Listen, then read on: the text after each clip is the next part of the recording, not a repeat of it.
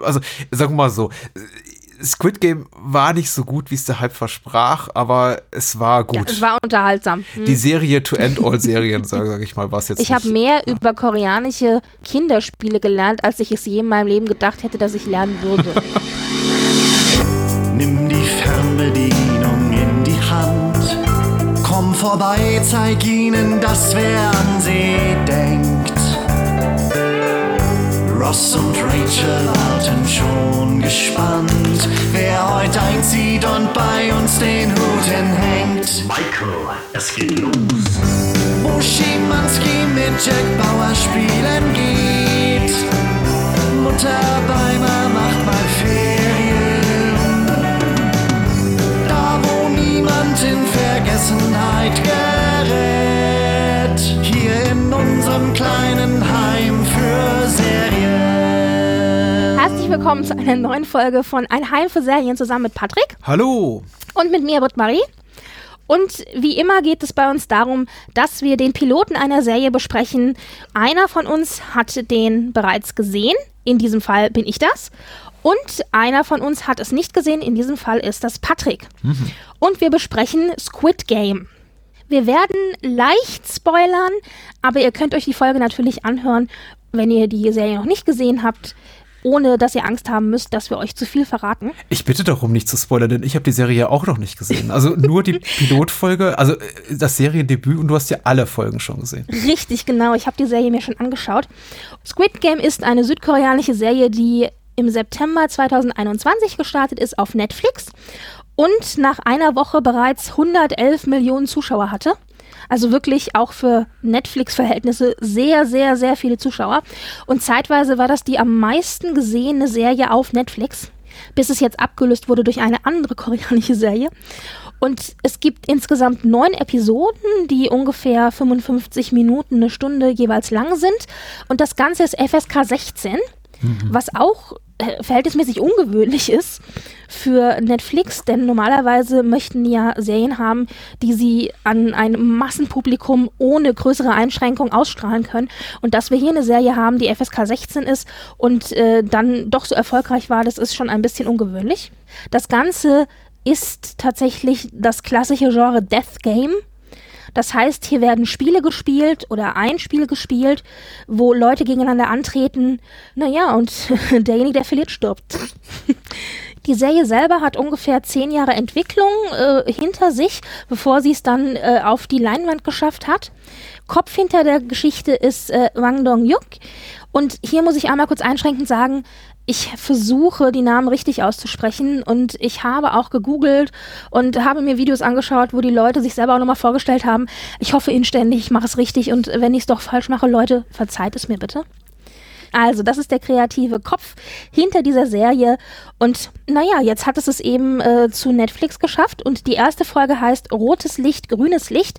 Beziehungsweise im Original hat es den Titel von diesem Kinderspiel, das hier eben mit rotes Licht, grünes Licht bezeichnet wird ist so eine Variante von Ochs am Berg. Ich weiß nicht, ob du das kennst. Richtig, aber, genau. Das, genau. Und also, wenn man nicht weiß, was Ochs am Berg ist, wobei ich denke, vielleicht, also ich habe es als Kind selber gespielt und mhm. diejenigen, die Kinder haben, kennen das vielleicht auch. Mhm. Aber das ist im Grunde, man hat also jemanden, ähm, der der Ochs ist sozusagen, der auf der einen Seite steht am Punkt A und dann haben wir eine Reihe von Mitspielern, die an Punkt B stehen und äh, derjenige, der halt der Ochs ist, der dreht sich um und ruft halt 1, 2, 3, 4 Ochs vom Berg und dreht sich dann um und die, die auf auf der anderen Seite stehen müssen, halt versuchen, so schnell wie möglich es geht, eben denjenigen zu erreichen, der auf der anderen Seite steht, also das Ziel zu erreichen, die laufen los und in dem Moment, in derjenige, der das ruft, sich umdreht, müssen die, die losgelaufen sind, einfrieren. Mhm. Und wenn sie nicht eingefroren sind in dem Moment, in dem der, der das gerufen hat, schaut, dann werden sie disqualifiziert und müssen wieder zurück auf Start. Und das Ziel ist es natürlich, denjenigen zu erreichen, und anzutippen, der halt der Ochs ist. Ja, und im Grunde ist das genau dieses Spiel, äh, das nachdem diese erste Folge benannt ist. Im Mittelpunkt steht eben dieser Folge Die Hauptfigur würde ich behaupten Gihun, der eben äh, durch diverse äh, Dinge durch muss. Da werden wir, glaube ich, genauer noch ähm, mit dir, Patrick, äh, gleich äh, drauf eingehen. Ja, ja, ja. Ja, ja. naja, und die Serie selber war tatsächlich sehr, sehr, sehr, sehr, sehr erfolgreich. Wie ich gesagt habe, meistgesehene Serie auf Netflix zeitweise, was dazu geführt hat, auch das kann ich vorwegnehmen, dass es tatsächlich eine zweite Staffel geben wird. Wie, ob äh, und was genau, denke ich, wird sich dann noch ergeben, aber das ist doch schon mal eine nette Nachricht. Und was ich, wie gesagt, sehr, sehr spannend finde, ist, dass wir hier tatsächlich eine koreanische Serie haben, die so wahnsinnig erfolgreich geworden ist. Denn normalerweise sind wir als Publikum doch sehr auf, ich sag jetzt mal, amerikanisches beziehungsweise westeuropäisches Serienschauen getrimmt.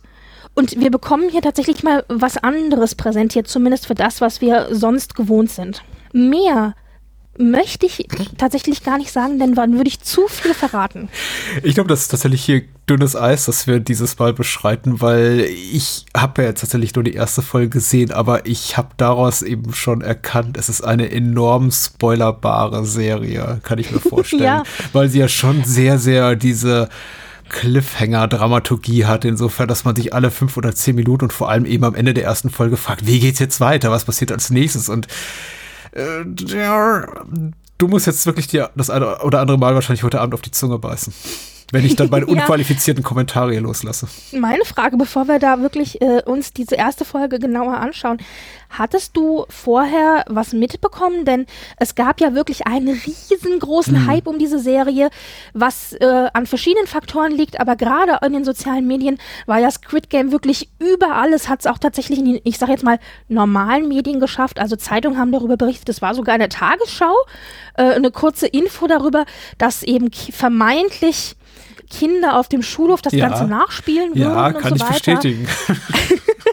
ja, also da, das, es gab wirklich eine, ganz, eine ganze Menge. Man kam im Grunde gar nicht so richtig um diese Serie drumherum. Und trotzdem hast du gesagt, ich kenne sie nicht, ich, ich bin also wirklich ahnungslos. Ja, und da habe ich hier gesessen und dachte, was? Ja, und das ist immer noch meine Reaktion. Was? Also ein bisschen was, denke ich, wirst du mitgekriegt haben. Genau, ich bin froh, dass du dein Erstaunen über meine Naivität oder einfach meine Unkenntnis über die Serie nicht runterspielst, weil das war tatsächlich authentisch Britt Maries äh, Reaktion, als ich gesagt habe, ich habe nur nicht mal den Trailer gesehen für Squid Game.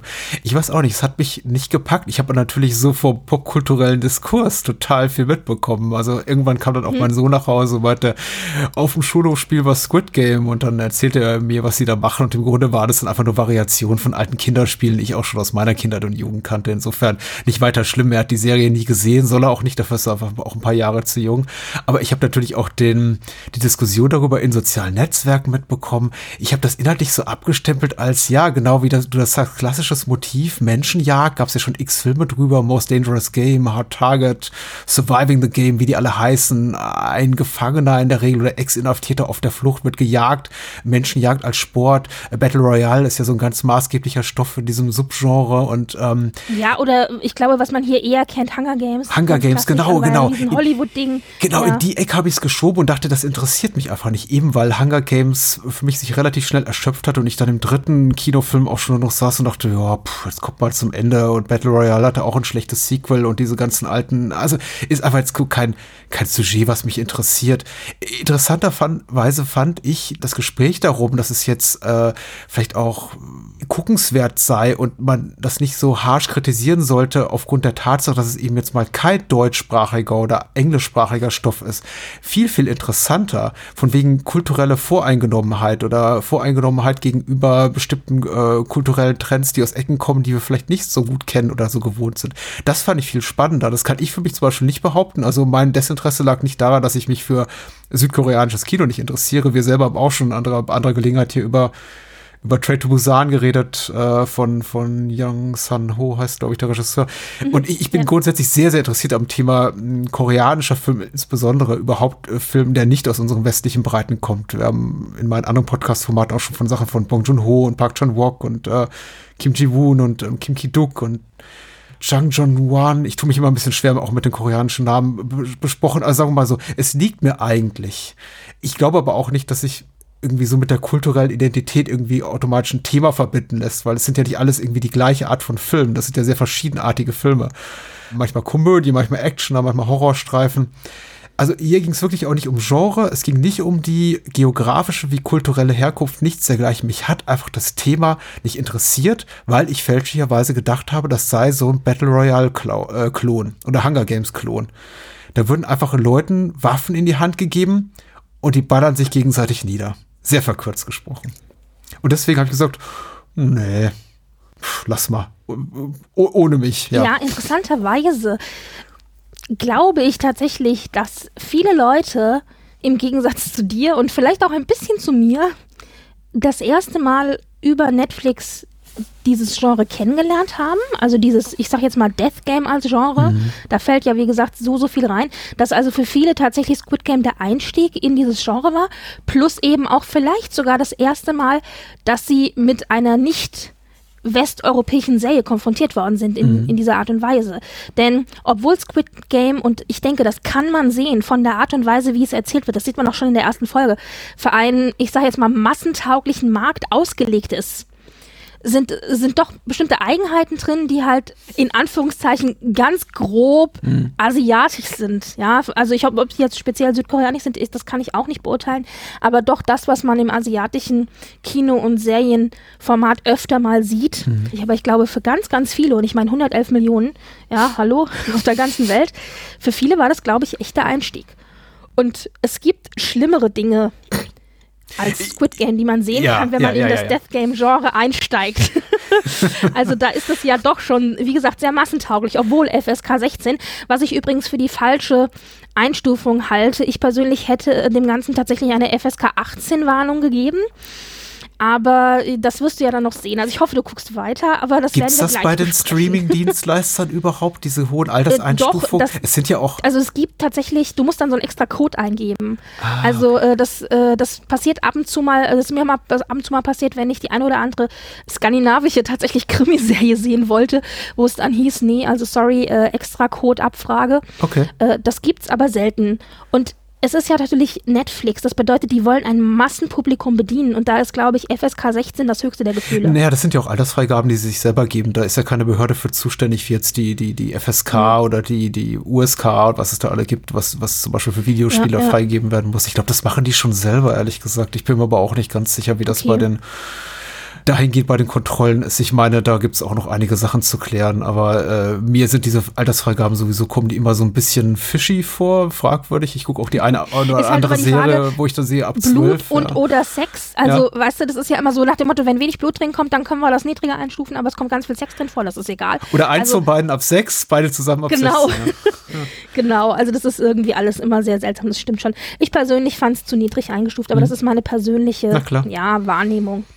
Ja, also können wir vielleicht ein bisschen über diese erste Folge an sich reden. Also, wenn du es zusammenfassen müsstest, worum geht denn diese erste Folge? Mm, um Mann in prekären wirtschaftlichen Verhältnissen, der bei seiner Mutter lebt, von seiner Frau getrennt lebt, aber mit der er eine gemeinsame Tochter hat.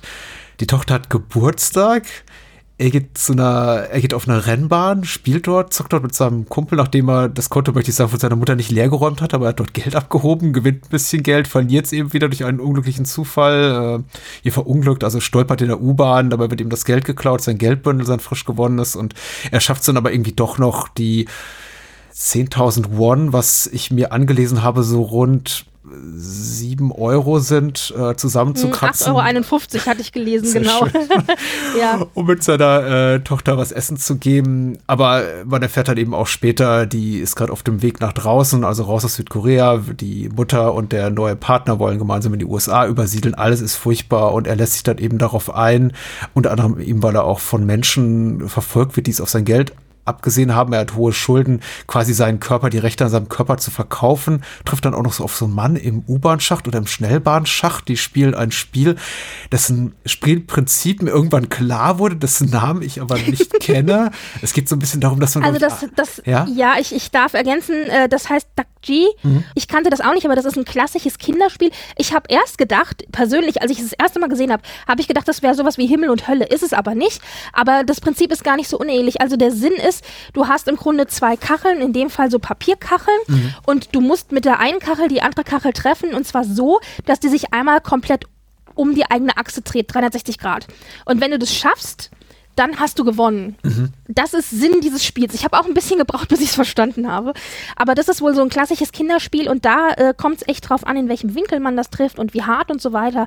D- Das Spielprinzip Aber das kennt wohl jedes Kind in Korea. Okay. Das Spielprinzip erschien mir relativ leicht und leicht nachvollziehbar, wollte ich sagen, aber das Spiel an sich, ich glaube, da muss man eine gewisse Kunstfertigkeit mitbringen, weil ich guckte mir das so Ja, an und dachte, wow, auch. also ich bräuchte da wahrscheinlich 100 Versuche, bis ich auch nur das Ding ein bisschen zum, zum Bibbern bringen würde, hier den Umschlag, der auf dem Boden liegt. Aber ist ja eigentlich voll das gute Spiel für Kinder. Also so von wegen Koordination Mhm. und ein also Stärke und sowas. Also dass man einfach auch so ein bisschen körperlich mit mental verbindet und so. Das gibt's ja oft bei Kinderspielen. Und ich meine, auf dem Kinderspielniveau geht's dann eben auch weiter.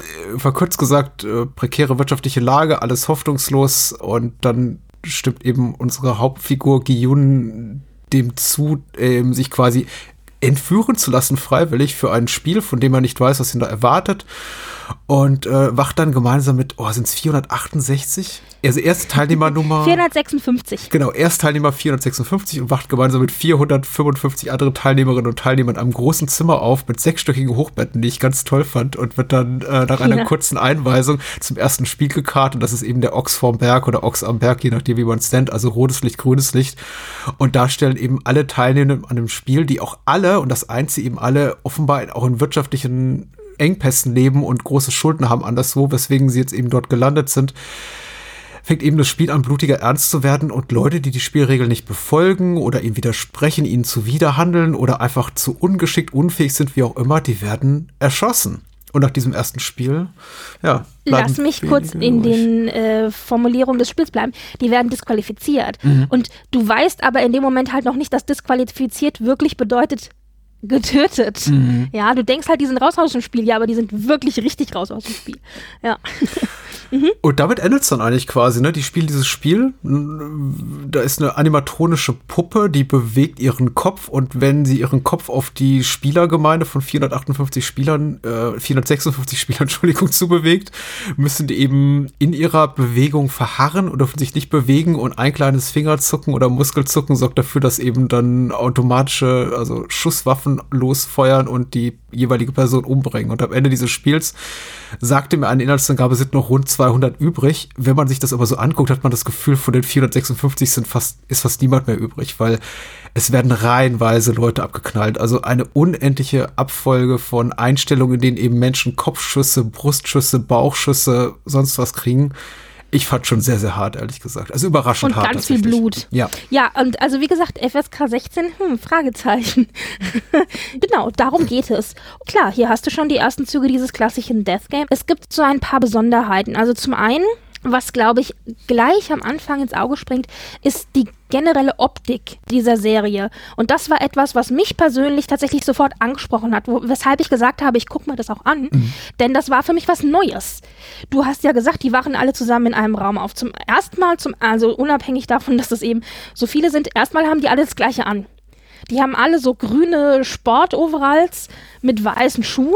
Du hast also schon mal gleich so dieses Gefühl von Ameisenkolonie oder Bienenkolonie. Also alle sind irgendwie gleich. Du hast so eine große Gruppe und alle irgendwie ähnlich. Und dann kam nämlich das, was ich so spannend fand, dann kamen diese Wachen. Und die haben ja auch, die sind ja auch sehr, sehr, ja, also sehr augenfällig. Die haben so rote Overalls an und Masken an. Also ich finde, die sehen aus wie diese Fechtmasken. Du siehst Ja, also keine ja. Gesichter. Und auf den Fechtmasken hast du Symbole, also ein Viereck oder ein Dreieck oder ein Kreis. Und wie die da so reinkamen das erste Mal und dann halt Anweisungen gegeben haben, dann hattest du natürlich auch so ein bisschen die äh, äh, Assoziation, die mir gleich kam. Zum einen fand ich, als sie da erstmal so reinmarschiert ka äh, kamen, sahen die aus, als stellen die sich gleich für ein Musikvideo auf. Ja, also so ein bisschen K-Drama da als Stichwort. Dann hast du aber auch, finde ich, sehr, sehr deutlich so diese Videospieloptik. Also das Ganze, die, die, wie das Ganze au aufgemacht ist, die Farben, du hast so diese Bubblegum-Farben, pink und grün und rosa und gelb und so weiter. Das äh, ist alles sehr, sehr, ich sag jetzt auch mal kinderfreundlich, also bunt und hat so ein bisschen Spielzeug, Kinderzimmeroptik, so ein bisschen Computeroptik, K-Drama, also da ist so ein bisschen alles irgendwie drinne vereint. Und äh, gerade auch so diese, Videospieloptik hast du zum Beispiel auch, du sagst, ähm, es scheiden ja dann auch Kandidaten aus, die eben disqualifiziert werden und die haben aber vorher so Bilder äh, machen müssen. Und diese Bilder, die ploppen auf so einer, ich sage jetzt mal, Videowand auf und immer wenn ein Spieler stirbt und disqualifiziert wird, dann wird er auch mit so einem, so einem Geräusch, so einem Videospielgeräusch, mhm. verschwindet der von dieser Wand, also wird ausgeschwärzt das ist ja auch so, so Videospielartig etwas, was man irgendwie kennt. Denen wird ja auch eine Belohnung versprochen, wenn sie spielen. Und auch ähm, dieses Geld, das dann da sozusagen, ähm, ja, also so präsentiert wird, auch mit diesem Ding, Ding, Ding, Ding, Ding Geräusch, das man so aus Spielhallen kennt und so. Das ist schon alles sehr, sehr wie ein großes Videospiel. Und das war etwas, das fand ich super reizend. Also das hat mich sehr, also im Sinne von, das hat mich sehr gereizt. Das mhm. fand ich einfach mal was anderes, mal was Neues. Nicht so das Klassische, was man so kennt. Band. Was, was sagst du dazu, zu diesem ganzen, zu dieser ganzen Optik? Die Optik war überraschend, fand ich, weil der Film ja tatsächlich, was so die ähm, Art der Inszenierung betrifft, relativ konventionell, auch konventionell für unsere westlichen Sehgewohnheiten beginnt. Das ist ja im Grunde, ich möchte nicht sagen so ein Kitchen-Sink-Drama, aber es ist im Grunde auch ein könnte es auch eine hochglänzend inszenierte Geschichte über einen Mann auf dem sozialen Abstieg äh, sein, ohne irgendwelche Science-Fiction-Elemente. Da ist wenig Fantastisches drin. Und wenn es dann eben bricht, in dem Moment, in dem er eben in dieser Spielewelt landet, und dann sehen wir diese, ja, grundsätzlich Computerspiel, das kann genauso gut ein Level von Super Mario Brothers sein oder eben Minecraft, äh, ja. und, und durch diese Arten, durch diese Korridore läuft, durch diese Treppenhäuser, wie alle anderen eben auch, dann hat das noch eine größere Schockwirkung oder ein Überraschungseffekt Effekt, möchte ich sagen, weil plötzlich alles super futuristisch ist und eben nicht nur futuristisch, sondern eben auch gleichzeitig merkwürdig. So ein Mix eben auch aus uns bekannten Technologien und dann wiederum Sachen, die gänzlich neu sind. Das ist schon nicht schlecht, weil wir eben, weil der Film, also die Serie vorher eben eine halbe Stunde sehr, sehr sorgfältig etabliert hat. Ich glaube, so lange dauert es ungefähr, bis er in dieser Spielewelt landet oder 35 Minuten, mhm. dass wir uns eben schon in der Hier- und Jetzt-Zeit befinden und dass da draußen ganz weltliche Probleme auf unseren Protagonisten, aber eben auch auf die anderen Menschen der Serie warten. Und plötzlich befinden wir uns in diesem ja, Science-Fiction-Szenario und das macht es eben tatsächlich spannend. Das fand ich cool. Das hat mich auch überrascht. Ich glaube, mich hat nicht so sehr überrascht die Spielwelt, weil damit hatte ich ja gerechnet. Das war, wie gesagt, meine naive Voreingenommenheit, mit der ich da rangegangen bin. Das ist schon irgendwie ungewöhnlich, fantastisch, Science-Fiction nie. Aber ich war überrascht davon, dass wir eben sehr, sehr lange Zeit auch einfach mit Giyun und seiner Mutter Rahmen und Gemüse essen dort an so einem kleinen Sitztisch verbringen und über finanzielle Schwierigkeiten äh, sie reden hören die wissen einfach, möchte ich sagen, welche Knöpfe sie drücken müssen. Erstmal ist es ja prinzipiell als Serienmotiv total reizvoll, du hast es ja auch beschrieben. Es reizt quasi auch weiter zu gucken, weil du hast dieses Spielprinzip. Du willst ja auch wie das Spiel weitergeht und es basiert eben auch so auf Regeln, die man eben auch verinnerlicht hat als im Kindesalter oder im Jugendalter. Und man möchte ja auch mitgucken und damit irgendwie auch mitgewinnen oder zumindest mitverfolgen, wie die Person, die man favorisiert, dann vielleicht gewinnt oder vielleicht auch verliert, in dem Fall hier jetzt Gras beißt. Das, das ist schon sehr, ähm, das ist schon sücht, leicht süchtig machend, was man da sieht. Also du hast recht, diese erste halbe Stunde etabliert natürlich erstmal ein bisschen so, ich würde jetzt sagen, vielleicht die Hauptfigur. Man vermutlich ist es Gion, wir wissen das noch nicht. So wie es jetzt aussieht ja, in dieser okay. ersten Folge, würde man das wahrscheinlich. ja, man würde das denken. Also ich würde das jetzt auch denken. Äh, ob das so ist, wirst du ja dann sehen. Aber ich, ich frage mich, ob du gerade besonders schlau bist in der Art und Weise, wie du, wie du mir das anteaserst, indem du mich auf der falsche Fährte äh, führst oder ob dir ein Spoiler rausgerutscht ist. Meine Frage ist an ja. dich Hättest du denn jetzt damit gerechnet, dass er die Hauptfigur ist, beziehungsweise gibt es andere Figuren, die hier im Piloten etabliert werden oder zumindest angerissen werden, von denen du erwartest, dass du sie im restlichen Teil der Serie wieder siehst? Fast niemanden, also nur so am Rande. Wir haben diese junge Frau, der wir kurz begegnen, als sie eben mutmaßlich Gions Geld klaut. Wir haben diesen einen Verbrechertypen mit der äh, Drachen- oder Schlangentätowierung am Hals. Wir haben diesen mhm. ebenfalls asiatischen, aber eher aus dem indischen Raum scheinbar stammenden Mann, der kurz vor Ende der Folge Gions Leben rettet. Mhm. Und das sind so für mich die drei Figuren, die im Gedächtnis geblieben sind. Alle anderen, ah doch, ja, natürlich noch den einen offenbar Freund, Bekannten, Nachbarn, wie auch immer von Gion, mit der Brille, der offenbar auch in wirtschaftlichen hm, Schwierigkeiten ich ist. Ich glaube, das ist ein alter Schulfreund. Ein also, alter Schulfreund, der unterhält sich ja auch mit der Mutter, genau. Das sind so die, die kriegen ein paar Dialogzeilen ab. Ich glaube, alle anderen bleiben stumm oder dürfen nur mal einen Spruch machen, bevor ihnen dann in den Kopf geschossen wird. Ja. ja. Meine ich. Okay, äh, also das sind so potenziell vielleicht Leute, die man auch mal wiedersehen wird. Mhm. Du sagtest ja auch schon, es gibt Leute, äh, mit denen man mitfiebert. Man will ja dann wissen, wer gewinnt oder wer kommt durch und so weiter. Und das wäre ja langweilig, wenn das nur eine Mhm. Ach, Person der alte Herr, den habe ich vergessen. Der alte Herr, der offenbar schon mal gespielt hat. Hm? Richtig, genau. Und man erfährt ja dann doch noch ein bisschen was äh, so über die Leute drumherum. Also ich meine, du sagst es. Wir haben den klassischen Verbrecher, wir haben äh, das junge Mädchen, das offensichtlich mal für diesen Verbrecher gearbeitet hat und das aber offensichtlich auch große Geldprobleme hat und ihm ja äh, und Giyun ja auch das Geld geklaut hat. Wir erfahren auch tatsächlich was über den alten Mann, denn da erfahren wir gleich am Anfang, der hat wohl einen Gehirntumor. Ja, nicht so viel zu verlieren. Ich glaube, hatte er nicht auch die Nummer eins? Ich glaube, oder? Mein Eindruck war, er war schon mal dabei, weil er auch der Einzige ist, das unterstreicht ja auch die Folge, diesen Punkt, der die Regeln zu kennen scheint, während alle anderen in Schockstarre verharren, als sie dann eben merken, oh Gott, äh, disqualifiziert werden heißt erschossen werden, macht er eben einfach weiter bei dem Spiel. Ja, wobei die Regeln, also das fand ich jetzt nicht erstaunlich, weil die sind ja ganz deutlich gesagt worden. Also zum einen, wir haben ja, Ja, grundsätzliche ja. Regeln. Ich meine, gut, dass man dann vielleicht in Panik verfällt und wegläuft, statt stehen zu, stehen zu bleiben, das kann man ja durchaus nachvollziehen. Aber es wird eigentlich ganz, ganz deutlich gesagt, welche Regeln es gibt. Zum Anfang, als die da ihre Verträge unterschreiben, werden uns erstmal drei Regeln gesagt, die, glaube ich, für die restliche Serie an sich natürlich wichtig sind zu wissen. Nämlich, der Teilnehmer kann das Spiel nicht willkürlich unterbrechen. Die Spieler, die sich weigern, werden also weiterzuspielen, werden automatisch disqualifiziert. Da haben wir ja dann jetzt gelernt in der ersten Folge, disqualifiziert heißt getötet. Und drittens, äh, stimmt die Mehrheit dafür, können die Spiele beendet werden. Das ist also so grundsätzlich die Regeln für das Gesamtspiel. Und dann haben wir jetzt eben hier dieses erste Spiel, nämlich grünes Licht, rotes Licht, beziehungsweise rotes Licht, grünes Licht. Und äh, da sind die Regeln, die werden ja auch ganz deutlich von dieser Puppe gesagt, nämlich Ihr habt fünf Minuten Zeit, um von dem Punkt, an dem ihr jetzt seid, zu dem Zielpunkt zu gelangen. Und in dem Moment, in dem die Puppe sich halt wieder umdreht, müsst ihr einfrieren. Und wer das nicht macht, wird disqualifiziert. Ich meine, es ist ganz, ganz deutlich. Und ich hatte mir halt überlegt, also sorry, aber Nein, nein. es ist halt wirklich, ja. Und dieser alte Mann, und ich glaube, das ist der Vorteil des Alters. Wie lange hat er sein, sein Leben lang hat er quasi Kinderspiele, kennt er Kinderspiele?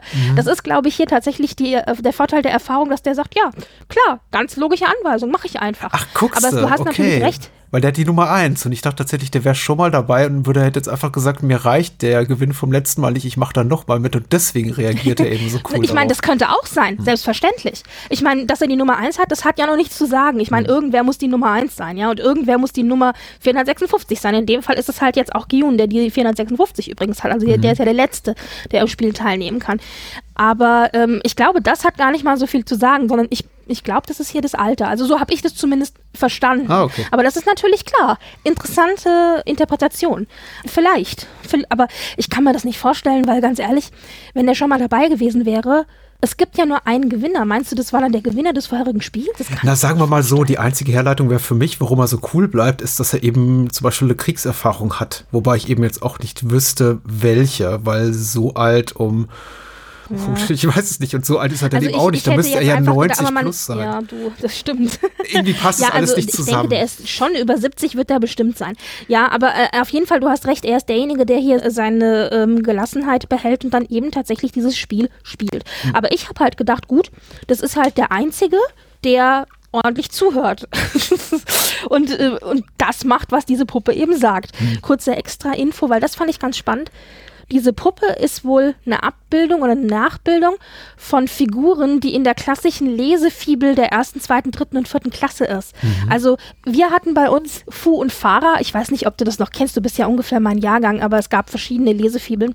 Das waren so Sockenpuppen, die dann so als Figuren durch die erste Klasse in der Lesefibel durchgeführt haben. Also ich bin Fu, ich bin Farah und so. Und diese Puppe ist halt auch so eine Figur. Jetzt stell dir vor, ich meine, und das ist zum Beispiel auch was, den Kontext kennen wir nicht. Den Kontext hast du, wenn du in Südkorea in die Grundschule gegangen bist. Ja? Also eine gewisse Generation.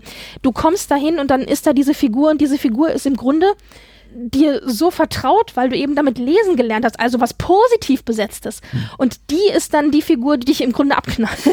Also das ist natürlich auch nochmal so ein Kontext, den wir halt nicht haben, wenn wir, weil wir eben nicht südkoreanisch sind. Und das finde ich so spannend, so extra ähm, Infos noch zu kriegen, wo ich mir denke, ja toll, äh, super. Und das ist schade, dass man das natürlich nicht hat, aber das gibt natürlich denjenigen, die südkoreanisch sind, auch einen gewissen Vorteil im Schauen. Mhm. Und ich meine, wie viele Vorteile haben wir schon gehabt, äh, in, äh, wenn wir jetzt uns Serien angucken aus USA oder sonst woher, ja. wo wir verstehen, worum es geht, aber vielleicht jemand anders, der den Kontext hat, nicht. Gut, aber das war jetzt ein kurzer Ausflug. nee, ich fand den Hinweis total wichtig und richtig und ähm, ist ja auch hilfreich. Und äh, zusätzlich hat die Figur natürlich un ungeachtet dessen, ob man jetzt den Background der Figur äh, kennt, natürlich auch so ein ganz niedliches Aussehen. Das ist einfach eine Figur, die sieht natürlich ja. super putzig aus und allein nur durch die Art und Weise, wie sie eben bewegt wird, nämlich habe durch ähm, Animatronik und durch ihre Größe, sie ist ja mehrere Meter hoch, wenn ich das so richtig beurteilt habe, drei, vier Meter groß hat die, hat sie natürlich eine unglaubliche Bedrohlichkeit, weil erstmal denkt man sich das, guckt man sich das an und denkt sich, ach ja, irgendwie ist ja putzig, erinnert mich eben auch und deswegen, da triggert sie auch schon mal was und deswegen es ist eben eine Netflix-Serie, die wissen ganz genau, welche Knöpfchen sie zu drücken haben, ungeachtet der Tatsache, ob das jetzt eben eine südkoreanische Kinderbuchfigur ist oder eine aus dem westlichen Raum, wie auch immer. Das spricht einfach so kindliche Ängste auch an, die man immer hatte. Also wer hatte früher nicht Angst vor äh, Bauchrednerpuppen oder Marionetten und, ja. und, und Clowns und all dies ist so in diese Einfigur vereinigt und das ist tatsächlich hat bei mir auch schon wieder was ausgelöst, dass ich mir das anguckte und dachte, du siehst ja süß aus, aber ich traue dir nicht. und das ist aber auch, glaube ich, sowas und das kann man schon hier im Piloten verstehen, denke ich, und sich auch dann denken natürlich, wenn man so überlegt, wie es weitergehen könnte. Hier wird natürlich klar der Abgrund aufgetan zwischen mhm. dieser Erwartung eben niedliches Kinderspiel und alles irgendwie nett und Ochs am Berg und Verstecken und Himmel und Hölle und so weiter. Also etwas, was positiv besetzt ist und unschuldig und eben Kinderspielen mit diesem Horror des ja, und wenn du aber verlierst, dann wirst du getötet. Mhm. Davon lebt die Serie. Also, dass du eben dieses, dieses Kinderspiel hast, was so unschuldig besetzt ist, versus eben jetzt wird es bitterer Ernst. Und da kommt auch die Optik mit ins Spiel und, und so weiter. Also, das, das bedient das natürlich ganz klar. Und äh, das macht natürlich auch so ein bisschen den Reiz aus, finde ich. Das ist auch nichts Neues. Das hat man auch in vielen anderen Filmen. Ich habe mir sagen lassen, oft auch Horrorfilmen. Ich bin ja kein Horrorfilmgucker, aber es gibt wohl den einen oder anderen Horrorfilm und auch Manga zum Beispiel äh, oder Comic an sich, die das bedienen. Und äh, das ist also nichts Neues, aber wird hier, äh, wird hier trotzdem ganz smart gemacht. Mhm. Das heißt, das sind so Figuren, die vielleicht nochmal auftauchen könnten. Mal gucken, das weiß man nicht. Aber etabliert wird tatsächlich hier als Hauptfigur, würde ich jetzt zumindest annehmen, Gihun, weil der einfach so viel Zeit abbekommt. Du sagst ja die erste halbe Stunde. Und da war es zum Beispiel auch so für mich, mhm. ich habe ein bisschen gebraucht, bis ich reinkam. Also ich habe das Ding ein paar Mal angefangen, weil ich diese erste halbe Stunde sehr zäh fand. Mhm. Und in dem Moment, in dem er dann in, mit dem Spiel begann, also in dem diese ganze Geschichte losging. In dem Moment fand ich, hat das auch natürlich klar dramatisch sehr stark angezogen. Dann mhm. wurde es auch für mich spannender, aber diese erste halbe Stunde fand ich dann doch ein bisschen zäh. Ja, ich rechne der Serie hoch an. Also wie gesagt, ich weiß ja nicht, ob die Figur überlebt. Mir fallen ad hoc fünf Serien ein, die mit so einem Fake-Out anfangen, nämlich dass sie eigentlich eine Hauptfigur etablieren, nur, nur, um dann am Ende der ersten Folge zu sagen, und jetzt ist er tot oder jetzt ist sie tot. Also das ist äh, Also oh, noch ich, lebt er am, am, Ende der ersten Folge, das ist ja schon mal gut. Genau, in, in die Falle bin ich schon das eine oder andere Mal reingetreten, wer sich zum Beispiel an die HBO-Serie Oz erinnert, der, die fängt an mit ich wir folgen mhm. ihm durch die mhm. ganze Folge und dann irgendwie 30 Sekunden vor den Endcredits kriegt er, kriegt er einen Schuss in den Kopf. Also ich sag mal nur, das passiert. Deswegen, ich bin aufs, ähm, aufs Härteste gefasst, aber ich hoffe, Guillaume bleibt noch ein bisschen bei uns, weil was ich tatsächlich sympathisch fand und weswegen auch die erste halbe Stunde für mich relativ wie im Fluge vergangen ist, ist tatsächlich, dass mich die Geschichte gereizt hat. Ich fand es interessant, dass wir eben auch eine Figur haben, die nicht so positiv gezeichnet ist. Er ist schon jemand, der auch Ecken und Kanten hat, eigentlich eine eher tendenziell sogar unsympathische Figur. Das zeigt sich ja auch später dann im Spiel, wenn er dann einen seiner ähm, Mitbewerber dann am Boden liegen lässt und ihm eben nicht hilft, wobei man sich dann eben auch die Frage stellen muss, hätte er eine Möglichkeit gehabt, dem zu helfen oder dem das Leben zu retten? Ich weiß es eben nicht, aber er ist ein echter Rabenvater, muss man sagen. Und seine Frau mutmaßlich tut gut daran, ihn verlassen zu haben, weil er sein Geld ständig verzockt, äh, seine Mitmenschen belügt, er klaut der eigenen Mutter das Geld. Ganz, ganz schlecht. Ja, das fand ich ja noch das Allerschlimmste. So ein typischer, ich sag jetzt mal wirklich Schmarzer, mhm. der seiner armen Mutter, die wirklich äh, Rücken hat und kaum noch gehen kann und irgendwie da ja. den Fisch auf dem Markt, also es hat so ein bisschen was von das Mädchen mit den Schwefelhölzern, fand ich. Mhm. Dann noch den Fisch auf dem Markt verkaufen, die schon viel zu alt ist, eigentlich schon längst in Rente sein sollte und so weiter. Der noch wirklich auf der Tasche liegt und sie dann auch noch irgendwie dumm anpöbelt, so nach dem Motto, gib mir mehr Geld, gib mir mehr Geld und, sie, und ihr dann auch das Geld klaut, ja, denke ich mir so, was für ein schrecklicher Sohn. Und das fand ich tatsächlich spannend, wieder, das fand ich auch sehr reizvoll, dass wir hier eben einen Typ haben, der nicht absolut positiv ist. Der ist jetzt auch nicht absolut negativ. Es gibt ja dann die eine oder andere Situation, gerade auch im Spiel, wo sich dann doch irgendwie zeigt, dass er vielleicht doch äh, ein ganz gutes Herz hat. Gut, den Typ, den er da liegen lässt, das, das war schwierig, weil ich glaube, es hätte keine Alternative gegeben. Ja, also genau. hätte er dem Mhm. geholfen, der war außerdem schon angeschossen, dann wäre er, glaube ich, selbst tot ge gewesen. Aber dass wir eben jemand haben, der grau ist. Der nicht schwarz oder weiß ist, sondern grau. Und das ist natürlich immer extra spannend. Ja, der hat halt verschiedene Lagen und verschiedene Tiefen vielleicht auch. Ich glaube auch, das muss man bringen heutzutage. Ich habe ja schon den einen oder anderen Film oder Serie daran scheitern sehen, dass ich das Gefühl habe, hm, der Protagonist ist zu positiv gezeichnet. Äh, es, es muss einfach ein gewisses Maß an Ecken und Kanten vorhanden sein, damit es eben, finde ich, damit ich auch da emotional mitgehen kann. Viele Serien bis zum heutigen Tag leiden darunter, dass wir zu viele Figuren haben, die entweder eindeutig positiv oder eindeutig negativ gezeichnet sind. Und ich bin dann immer regelrecht erleichtert, wenn ich merke, Serienautorinnen und Autoren geben sich die Mühe, realistisch ist immer ein blöder Anspruch für eine Serie. Ich will, wenn ich Realismus will, dann gehe ich vor die Tür. Aber sagen wir mal so etwas, ein, ein wahrhaftigen, ein nachvollziehbaren, eine, eine glaubwürdige Figur zu schaffen. Das finde ich schon immer toll. Und Guillaume ist eben so einer, von dem ich denke, wenn er denn eben der Protagonist vorausgesetzt, bleibt der Protagonist unserer Serie, von dem ich mir erhoffe oder denke, der könnte noch auf den Pfad der Tugend zurechtfinden oder zumindest halten die Macher der Serie die Spannung so lange, dass ich, wenn es denn darum geht, was ich befürchte, früher oder später kommt, wo er eben gewichtige Entscheidungen treffen muss, die richtige, also im moralischen Sinne richtige Entscheidung trifft. Und davon lebt ja 24 bis zum bitteren Ende zum Beispiel, dass du immer das Gefühl hattest, bei Jack Bauer, den den Kiefer Sutherland spielt, wer weiß, was der als nächstes macht. Das war immer so eine Figur, die stand auf Seite des Gesetzes, aber der war eben auch so ein Typ, der, wenn es notwendig ist, dann, dann, dann schießt er auch schon mal jemand in den Rücken. Und so jemand ist auf, auf dieses Serienformat übertragen auch Guillaume, bei dem ich mir einfach so, das ist eine, das ist noch eine weiße Fläche oder ja, eine Grauzone, die vieles rein interpretieren kann. Und äh, deswegen, auch ich bin gereizt, weiter zu gucken, ehrlich gesagt. Also wir haben jetzt über die Teilnehmer gesprochen. Lass uns doch mal kurz einen kleinen Ausflug machen noch zu den vermeintlichen Leuten hinter dem Spiel. Denn wir bekommen ja tatsächlich eine Figur zu sehen, nämlich den sogenannten Frontman. Was machst du aus dieser Figur? Von dem wir ja nicht viel sehen, außer er trägt diese tolle Maske, ne? So, äh, also so kubig, so eckig quasi. Also auch ganz in schwarz gekleidet und auch mit Maske. Man sieht übrigens von niemandem, der vermeintlich hinter dem Spiel steht. Also ich spreche jetzt von Wachen und eben von diesem Frontman. Man weiß nicht, sind die männlich, sind die weiblich. Auch die Overalle sind so geschnitten sehr weit, dass man das nicht erkennen kann. Ja. Und die haben halt alle diese Masken auf, genau. Mm, Ja. Das Design der Wachen fand ich jetzt weniger beeindruckend oder irgendwie neu. Erinnerte mich an vieles dessen, was ich auch schon meinte, anderswo gesehen zu haben. Allerdings jetzt so das Character Design, möchte ich mal nennen, hier von dem Oberbaddy oder dem Spielleiter oder Frontman, wie auch immer.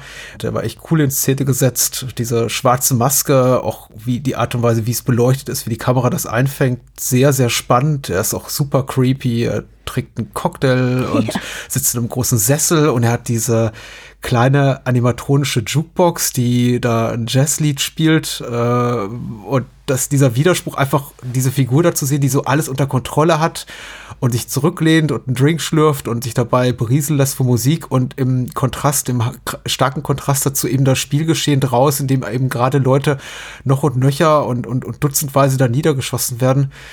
Das fand ich schon sehr stark inszeniert, aber ich kann aus der Figur nichts machen.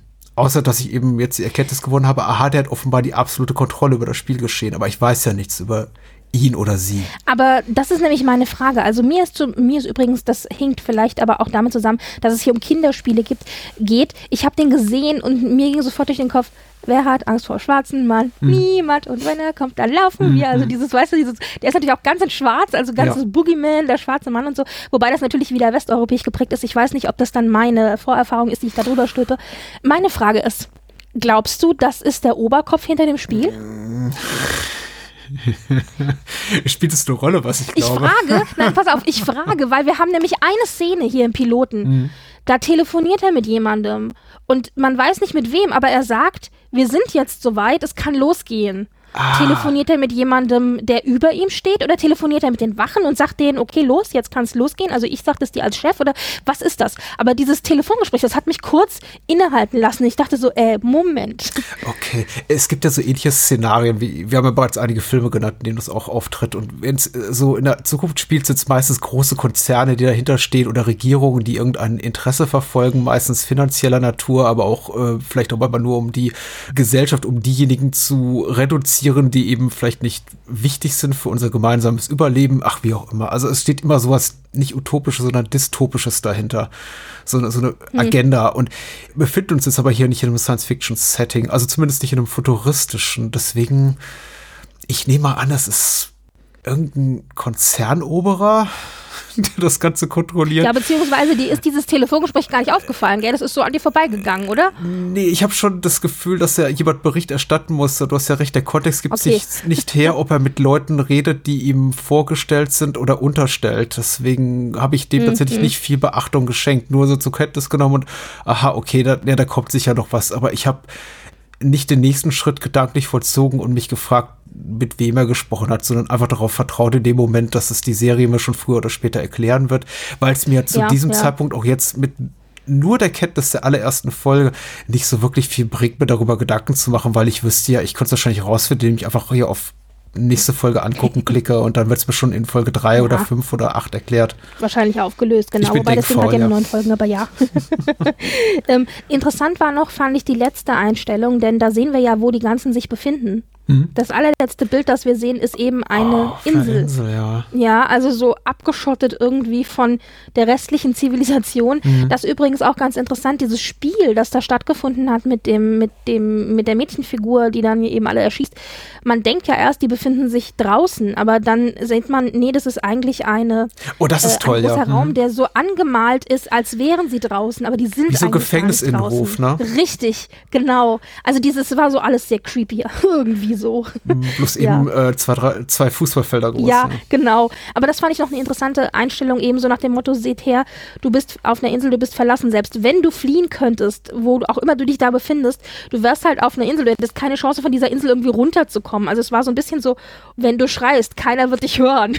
so diesen Eindruck hatte ich mit dieser letzten Einstellung. Total, ja. Es ist auch wieder so, vermittelt mir auch wieder so ein Gefühl, gerade wenn man eben so ein bisschen popkulturell geschult ist in solchen Dingen, also mit diesem Subgenre dieses Todesspiels, vermittelt mir so, so, so ein Bedrohlichkeitsgefühl, weil ich es eben kenne und aus anderen Filmen äh, abgespeichert habe, dass es eben komplett ausweglos ist, diese Situation. Ich denke da an, also Most Dangerous Game, wie gesagt, ist so dieser Urstoff, diese Kurzgeschichte, auf der, die dann auch x-mal verfilmt wurde. Das spielt auf der Insel, also quasi, da ist ja auch so ein Herr, der diese Insel beherrscht, der quasi so zu seinem sportlichen Vergnügen da äh, Gestrandete rettet, nur um dann Jagd auf sie zu machen. Sowas wie Battle Royale spielt, glaube ich, auch auf einer Insel und es ist so, so komplett ausweglos und das macht mir schon Sorge, ehrlich gesagt. Und irgendwo im Hinterkopf schwebt dann auch noch sowas wie das, äh, wie der Massenmord auf Utøya und so. Aber du hast auch eine ganze Menge gesehen. Also du bringst da auch, du bringst da auch ein bisschen Wissen schon mit, das ich würde jetzt behaupten, der Standardzuschauer nicht mitbringt, aber sehr spannend. Schön.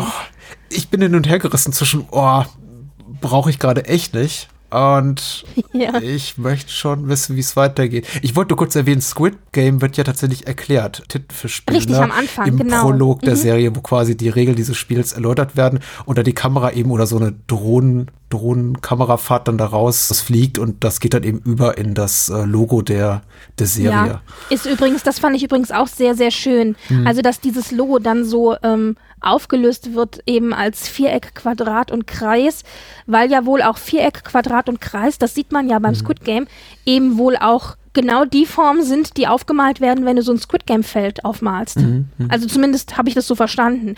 Wobei ich muss dir sagen, ich habe bis heute die Regeln vom Squid Game irgendwie nicht verstanden. Ich habe die jetzt mehrfach mir angeguckt und ich so, hä, Moment, ich verstehe es gerade nicht. Also es erinnerte so ein bisschen an Himmel und Hölle, fand ich. Also jetzt nicht, nicht, heißt es, heißt es auch Himmel und Hölle? Also nicht das Papierspiel, sondern, äh, wie heißt es denn? Wo man so ein, Sta- wo man so ein Feld, so ein Kreuz aufmalt mit Zahlen drin Ja, und dann ich werft man so einen Stein rein und dann muss man auf einem Fuß, heißt doch auch Himmel und Das Hölle, heißt, das oder? ist Himmel und Hölle, ja. Squid Game ist so, habe ich verstanden, dass Ach, und wie heißt es denn? Dann habe ich das vorhin falsch genannt. Aber das, ich dachte, das heißt auch Himmel und Hölle. Weißt du, wo du so eine Papierfigur hast, die du dann so öffnest und schließt immer wieder und dann hast du blau oder Ach, rot. das. Und rot, das heißt doch auch Himmel und Hölle, oder? Schreibt's uns. Äh, E-Mail-Kontakt in den das, Show Oh Notes. Gott, das ist schon, ist, schon, so lange her, dass wir Kinderspiele gespielt haben. Gell? Aber das war das, was ich meinte, Hm. als ich vorhin über dieses Spiel geredet habe, über Duck G mit diesen Papierkacheln. Ah ja. Also da haben wir uns, glaube ich, missverstanden. Ah, okay, gut. Stimmt. Ja, aber, das, aber du siehst, Kinderspiele sind irgendwie alle, alle ähnlich in allen Ländern, glaube ich. Ja, Ja. es klingt für mich auch ganz reizvoll, wäre ich 30 Jahre jünger tatsächlich. Äh, da, da stehst du, glaube ich, in so einem abgesperrten Bereich und du, äh, da, da kommen quasi Angreiferinnen, Angreifer von draußen und die dürfen dich nur auf einem Bein springend angreifen. Du kannst beide Beine benutzen, aber wenn die irgendwie in deinen Bereich eindringen, dann haben die die Möglichkeit, dich spielerisch zu äh, Gänsefüßchen umzubringen oder rauszuschmeißen, wie auch immer. Äh, So oder so ähnlich. Klingt wie viele Kinderspiele, die wir auch noch kennen. Aber genau Ja. die Regeln so hundertprozentig habe ich auch nicht begriffen. Ich vermute aber mal, dass das Squid Game, das Tintenfischspiel, im Laufe der Serie noch eine Rolle spielen wird, wo es um Leben und Tod geht. Wäre ja die naheliegende Vermutung. Liegt nahe, Ja. oder? Ich wollte gerade sagen, wenn das wenn die ganze Serie schon so heißt, dann liegt das, glaube ich, nah. Ja. Und warum sollte es sonst am Anfang erklärt werden? Also das ist auch so. Dafür haben wir zu viele Serien ge geschaut, als dass wir äh, nicht erwarten würden, dass das vielleicht nochmal auftaucht. Das stimmt Aber, aber Britt, jetzt mal eine Frage noch mal an dich, äh, fernab der Serie, eine allerletzte. Fandest du es nicht Hm? auch als befremdlich, diese ganze Diskussion über, äh, über, über kulturelle Geflogenheiten und über das, was wir so gucken und, oh, jetzt guckt die Menschheit eine südkoreanische Serie auf Netflix, wie ungewöhnlich. ich fand das so im Jahr oder vielleicht anderthalb Jahre nach einem, dem riesen Oscar-Erfolg von sowas wie Parasite von Bong Joon-ho ein bisschen befremdlich, dass wir im Grunde immer, immer und immer und immer wieder an diesen Punkt kommen, so als, sagen wir mal, westlich oder amerikanisch geprägte Mediengesellschaft, dass wir immer wieder diese Gespräche führen, wo ich denke, fangen wir jedes Mal, wollen wir jetzt wirklich jedes Jahr wieder bei Null anfangen?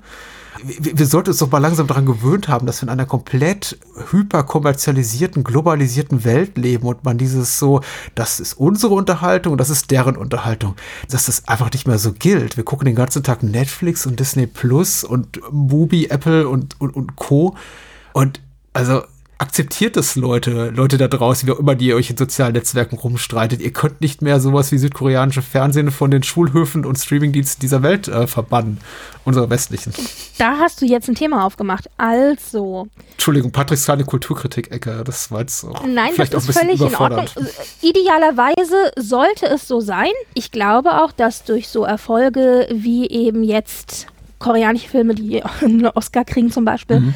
dass es viel mehr Leute gibt, die das schauen. Aber ich glaube auch, dass wir in der Minorität sind. Mhm. Ich denke, dass immer noch ein sehr, sehr großer Teil von vielen Leuten um mich herum tatsächlich so gut wie keine asiatischen Filme oder Serien gesehen haben. Äh, Wenn ich jetzt einfach mal meine engste Freundeskreis-Bubble nehme, da bin ich mir hundertprozentig sicher, ich bin die Einzige, die nicht westeuropäische Dinge schaut. Oh, wow. Und ich glaube, das ist tatsächlich üblicher, als man meint. Und deswegen muss meines Erachtens nach das auch eine Diskussion sein. Das ändert sich jetzt tatsächlich durch Streamingdienste, denn dadurch wird es auch einfach einfacher, äh, solche, also nicht westlichen Dinge zu konsumieren. Das war vorher war ja auch immer die Frage, wo kriegt man das her? Man muss eine DVD kaufen oder man muss irgendwie ins, ins Programmkino gehen oder so. Das ist ja jetzt alles. Jetzt macht man drei Klicks und zack, kann man irgendwie Serien wirklich aus aller Welt schauen. Und ich glaube, du hast recht, das wird besser.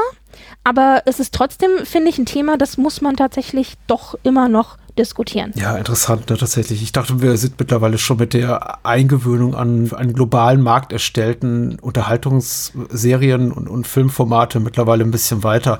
Man muss ehrlicherweise sagen, fast alles, zumindest, also Netflix war da auch ein Vorreiter, was bei Netflix läuft, ist für einen globalen Markt konzipiert. Und die Serie kommt dann eben mal aus Skandinavien oder aus Deutschland oder aus Spanien oder aus Südamerika. Aber das ist trotzdem alles europäisch. Natürlich, aber sehr leicht gutierbar für unsere medial geschulten Gaumen. Also wir kö- können uns sowas angucken wie Narcos oder Dark, äh, kann sich auch jemand in äh, Nordamerika angucken und hat dort keine, erlebt dort keinen Culture Shock, weil das ziemlich genau das ist, was eben auch so die Erwartungshaltung an eine sagen wir mal, südamerikanische oder skandinavische oder deutsche Serie erfüllt. Also zumindest ist das, was ich auch im Kontext von Dark, der ersten deutschen Netflix-Produktion, mitbekommen habe. Das haben die schon gemacht, weil die gesagt haben, aber das ist jetzt auch ein offen, offenes Geheimnis, das sind Serien eben, die kon so konzipiert sind, dass sie eben auch tatsächlich international vermarktbar sind und würden die nur auf dem Markt funktionieren, für den sie oder in dem sie produziert wurde, in dem Fall Südkorea, was ein relativ kleiner Wirtschaftsraum ist,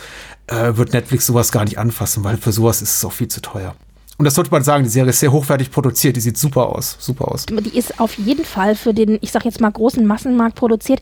Aber dann sind wir jetzt mal aktuell, auch wenn jemand diese Folge jetzt in drei Jahren hört, dann hat er Pech gehabt. Aber die aktuell am meisten geschaute Serie, denn Squid Game ist abgelöst worden von tatsächlich einer weiteren südkoreanischen Serie, die aktuell die meistgeschaute Serie auf Netflix ist, nämlich All of Us Are Dead, eine Zombie-Serie. Hm. Reizt vielleicht auch den einen oder anderen tatsächlich aufgrund des Genres. Und das ist eben, wie gesagt, auch südkoreanisch. Und ich glaube tatsächlich, unabhängig vom Genre, dass viele gesagt haben, Mensch, nach dem Squid Game so cool war und es war südkoreanisch, dann kann ich doch vielleicht jetzt auch mal mir die Serie anschauen. Also, dass diese Hürde einfach jetzt niedriger ist. Und ich glaube tatsächlich, dass der Erfolg dieser aktuellen Serie befördert wurde von Squid Game. Das ist doch eine positive Entwicklung. Ohne die Serie geguckt zu haben, finde ich das eine positive Entwicklung. Und ähm, lass uns weiter südkoreanische Serien oder Serien anderer Provenienz oder als Filme, genau. Genau, US-Amerika, Nordamerika oder Deutschland oder Europa gucken. Sehr, sehr gerne. Solange es eben nicht Nordkorea ist oder überhaupt irgendeine Serie, die einem totalitären Regime entspringt, äh, alles mhm. okay. Alles okay. Also, dann denke ich, können wir, äh, also du hast es schon beantwortet, aber ich frage dich nochmal ganz konkret, schaust du weiter? Ich gucke die sehr wahrscheinlich weiter. Ich glaube, ich gucke die heute weiter. Ja. okay. Ich habe damit Na, nicht gerechnet. Gesagt, ich hätte von sowas, sowas von überhaupt keine Lust drauf. Und äh, ich bin hooked, ja. Sehr gut. danke fürs Gespräch und ich danke dir. Viel Spaß beim Schauen. Bye, bye. Mach's gut. Tschüss.